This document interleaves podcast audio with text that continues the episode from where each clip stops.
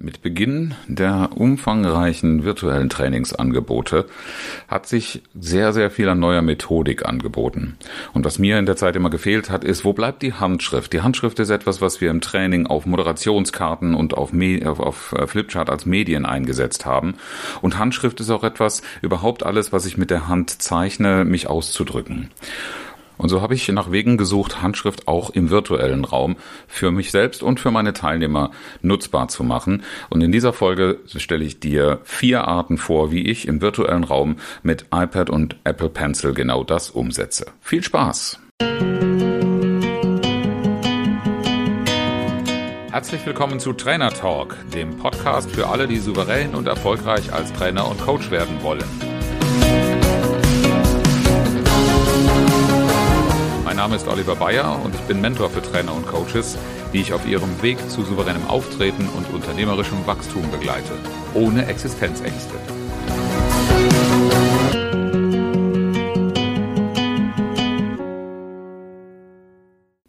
Zunächst einmal, ich bin kein Apple-Jünger.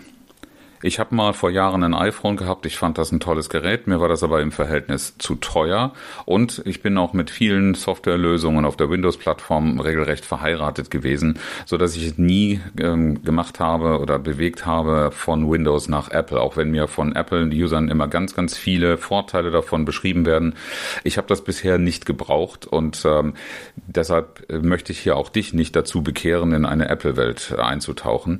Es ist allerdings so, dass ich die Erfahrung Erfahrung in den letzten drei bis vier Monaten verstärkt gemacht habe, nach dem Umstieg von einem Android-Tablet zu einem Apple-Tablet, nämlich dem iPad Air, dass sich da doch ein paar Möglichkeiten ergeben, die auf den anderen Plattformen schlicht nicht existieren und die für mich in für meinen Workflow so große Auswirkungen haben, äh, positive Art natürlich, äh, dass ich da auch gerne was von weitergeben möchte. Entscheide gerne selbst, ob das für dich was Maßgebliches ist. Mir hat es jedenfalls sehr geholfen, äh, sowohl in meinen Trainings, in der Aufzeichnung als auch in der Vorstellung, Teilung von Medien sehr viel mehr Variationen zur Verfügung zu haben, ohne dass ich immer wieder in einer digitalen Umgebung bin.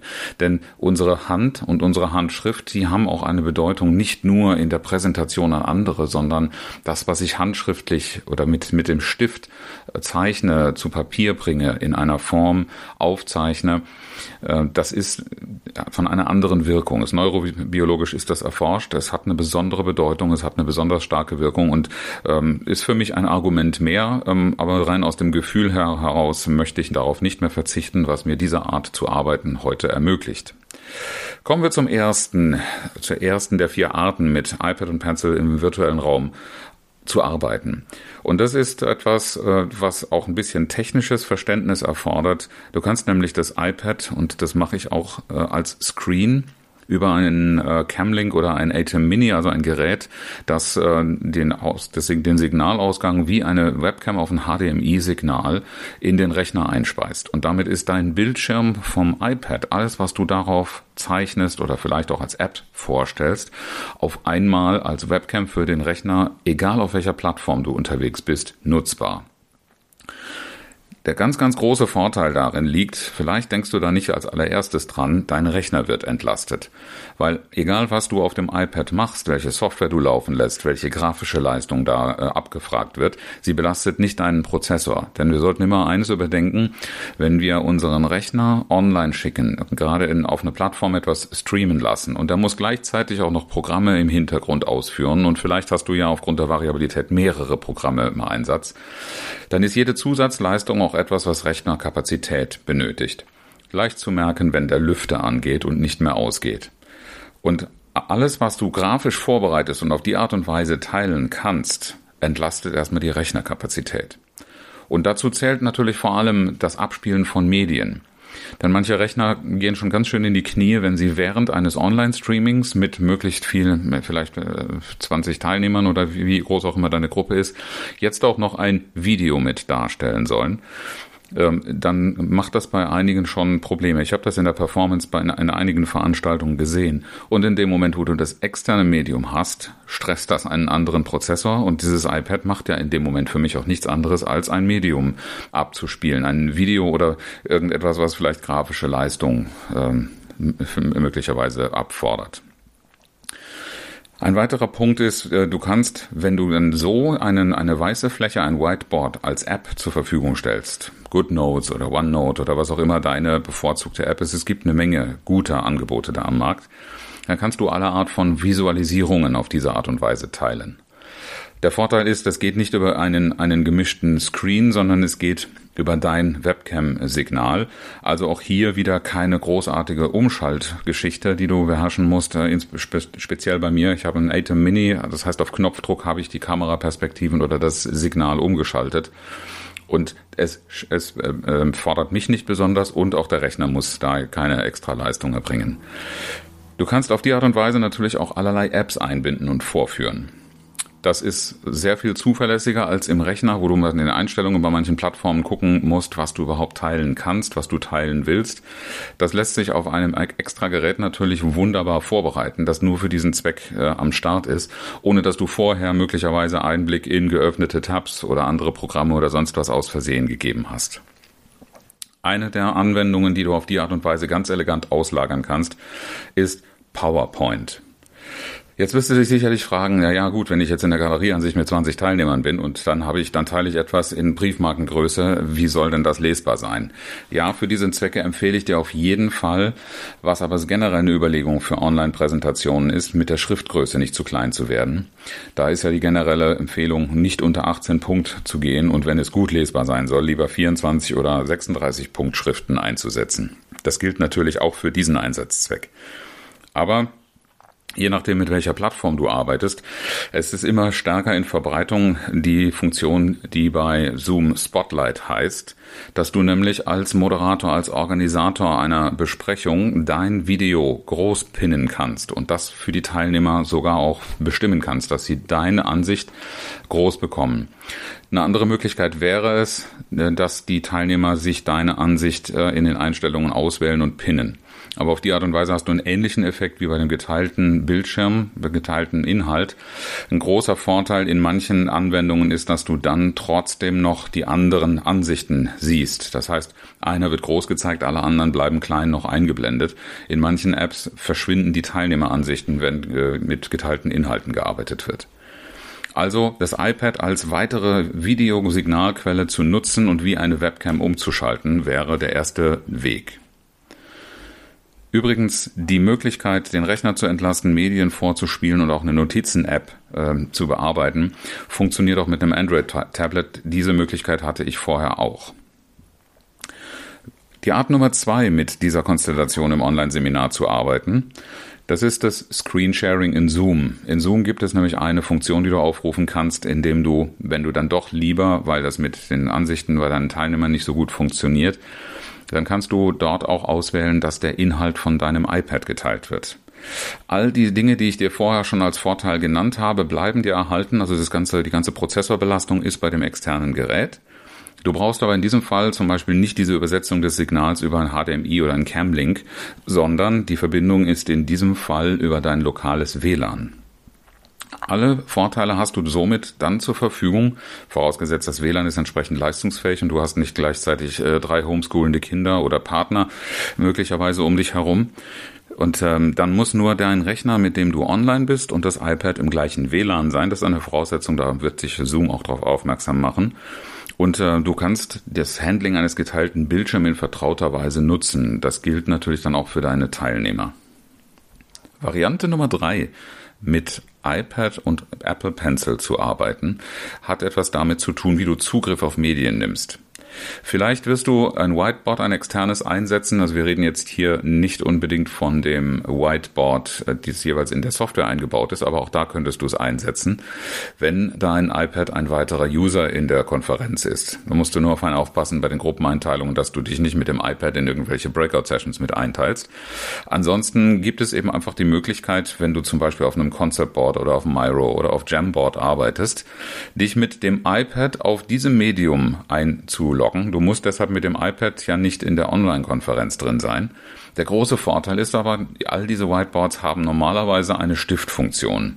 Und diese Stiftfunktion ist, wenn du nicht einen berührungsempfindlichen Bildschirm an deinem PC hast und das nur mit der Maus machen willst, doch meistens nicht so eine schöne Sache. Also schön malen, schön schreiben mit dieser Funktionalität geht quasi kaum. Wenn du jetzt aber auf diese Medien zugreifst, indem du dich in dem äh, Conceptboard zum Beispiel mit, mit äh, dem iPad anmeldest und dann den Stift den, als Apple Pencil nutzt und führst, dann kannst du handschriftlich dokumentieren und du kannst so, wie du es gewöhnt warst, mit einem Flipchart-Marker in dem digitalen Whiteboard Sachen highlighten, anstreichen oder markern. Oder du kannst eben auch handschriftliche Ergänzungen vornehmen, wenn du das lieber machst und dich dabei möglicherweise auch wohler fühlst, als wenn du jedes Mal auf die Tastatur zugreifen musst. Du kannst also wie auf einem echten Whiteboard mit dem Marker ähm, mit deinen Teilnehmern interagieren. Das ist also auch eine Möglichkeit, äh, wenn deine Teilnehmer auf dieses Whiteboard Zugriff haben, ähm, so wie auf einen Flipchart, das im Raum steht, etwas zu schreiben, was du auf Zuruf gesagt bekommst. Alle sehen es, können später nochmal drauf zugreifen oder damit weiterarbeiten, was auch immer dann deine Konstellation und deine Übung braucht eine ganz, ganz fantastische Arbeitsmöglichkeit, wie ich finde, die ich auch schon oft genutzt habe und weil viele eben nicht darauf vorbereitet sind, auch ganz gerne mal einen Überraschungseffekt mitbringen. Das aber natürlich nur beim ersten Mal. Ja, und wenn wir jetzt mal abseits von den Arbeiten, Medien, Präsentationen und so weiter sind, dann hat das iPad für mich noch eine ganz wichtige Funktion, die natürlich auch generell mit dem Einsatz eines solchen Mediums zusammenhängt. Ich bin immer ein sehr, sehr großer Freund, das heißt immer seit Jahren ein großer Freund von Notizbüchern, Blanko-Notizbüchern gewesen. Und ich habe alles da reingeschrieben. Ich habe mir Memos gemacht, ich habe mir äh, Tagesabläufe da reingeschrieben, ich habe mir Agenten, ich habe ähm, Übungen, kreative ähm, ähm, Einheiten für mich selbst, Planungen, Ideensammlungen, alles Mögliche darin festgehalten. Und ähm, ich habe auch meine Drehbücher, also Abläufe und wesentliche Informationen oder Merker für mich in einem solchen Notizbuch festgehalten. Der Nachteil ist, das ist etwas Analoges. Das heißt, wenn ich es mal vergesse, irgendwo liegen lasse, dann war's das. Der große Vorteil, den ich jetzt nutze über ein Medium wie OneNote, ist, dass ich das zwar in, auf einem lokalen Gerät habe, aber abrufbar ist das auf allen Medien, die einen Zugriff auf OneNote nehmen können. Das heißt, im Zweifel, wenn ich unterwegs bin und nichts anderes dabei habe, kann ich es aber trotzdem in meinem Handy anschauen oder sogar über einen Cloud-Zugang ähm, auf einem fremden Rechner. Da muss man natürlich vorsichtig mit fremden und vertraulichen Inhalten sein.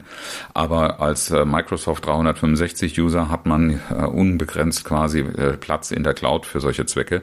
Und dann kann ich mir darin Drehbücher, also solche Vermerke für Abläufe, Teilnehmerlisten, dann auch während der Veranstaltung und offene Fragen, Ideen, Aufgaben, die mir einfallen, die noch zu machen sind oder auch ähm, Links oder Dinge, Texte, die ich im Laufe der Veranstaltung in den Chat kopieren will. Alles an einem Ort und immer in einer Notizbuchstruktur, wo ich es jederzeit gezielt auf Knopfdruck quasi wiederfinde. Also in einer geordneten Notizbuchstruktur habe ich damit etwas nicht mehr, was vorher fürchterlich nervig für mich war. Wenn man nämlich spontan mal schnell was aufschreiben will und die Technik ist dann so gestaltet, dass man warten muss. Und das ist bei, einem, bei dem iPad für mich definitiv nicht der Fall wenn ich da darauf warten muss, dann habe ich keine Lust drauf. Das ist bei der alten Technik so gewesen. Und ähm, naja, dann hat man das was auf dem Papier geschrieben und dann kennst du die berühmten Notizzettelsammlungen. Was machst du mit den Notizzetteln? Entweder du bewahrst sie irgendwo auf, dann sind sie auch wieder an einem Ort gebunden. Ähm, wenn du das nicht besonders geschickt äh, machst, so wie mir das so unterlaufen ist, dann findest du die Sachen nicht wieder, jedenfalls nicht dann, wenn du sie brauchst. Oder du machst das halt digital und dann ist das ein enormer Aufwand, solche Sachen einzuscannen, abzufotografieren oder was auch immer. Bei der Masse von Notizen Notizen, die so im Laufe einer Veranstaltung anfallen, habe ich darauf auch keine Lust. Das ist keine effiziente Veranstaltung. Bei aller Liebe zu einer geordneten Struktur. Das waren vier Arten, wie ich iPad und Apple Pencil im virtuellen Raum einsetze. Würde mich freuen, wenn etwas Interessantes für dich dabei war. Ich wiederhole es nochmal. Das erste ist, setz das iPad als zusätzlichen Screen über eine Videoschnittstelle wie Camlink oder ATEM Mini als externe Ressource ein. Variante Nummer zwei steht meines Wissens vor allen Dingen in Zoom zur Verfügung, ist das als weitere Möglichkeit, Inhalte zu teilen, äh, über Screensharing und WLAN einzusetzen. Variante Nummer drei benutzt es als Zugriff, um handschriftlich in Whiteboards oder externe Medien äh, zu schreiben, zu die du deinen Teilnehmern in der Kollaboration äh, einlädst. Und Variante Nummer vier, natürlich nutzt es als Dokumentations- und Notizmedium in der laufenden Veranstaltung zur Vor- und zur Nachbereitung. Wenn du weitere Ideen benötigst, äh, wenn du weitere Unterstützung auch zur guten Gestaltung von virtuellen Seminaren benötigst, dann lade ich dich ein, buche gerne eine Gratis-Session. Den Link findest du in den Show Notes und äh, wie immer ist das erste Gespräch zur Beratung äh, kostenfrei. Und ähm, ich lade dich natürlich herzlich auch ein, wenn du mehr machen möchtest, wenn dir klar ist, ich muss etwas tun, ähm, dich anzumelden für unsere E-Trainer-Ausbildung bei Coaching Concepts. Die Terminplanung für die nächste Session läuft gerade. Die wird nach den Sommerferien im Herbst starten. Und ähm, ja, auf die eine oder andere Weise freue ich mich natürlich auch, wenn du diesen Podcast weiterempfehlst, Likes hinterlässt, so dass möglichst viele von meinen äh, Tipps und von den Erfahrungen, die ich hier zum Besten gebe, auch profitieren können.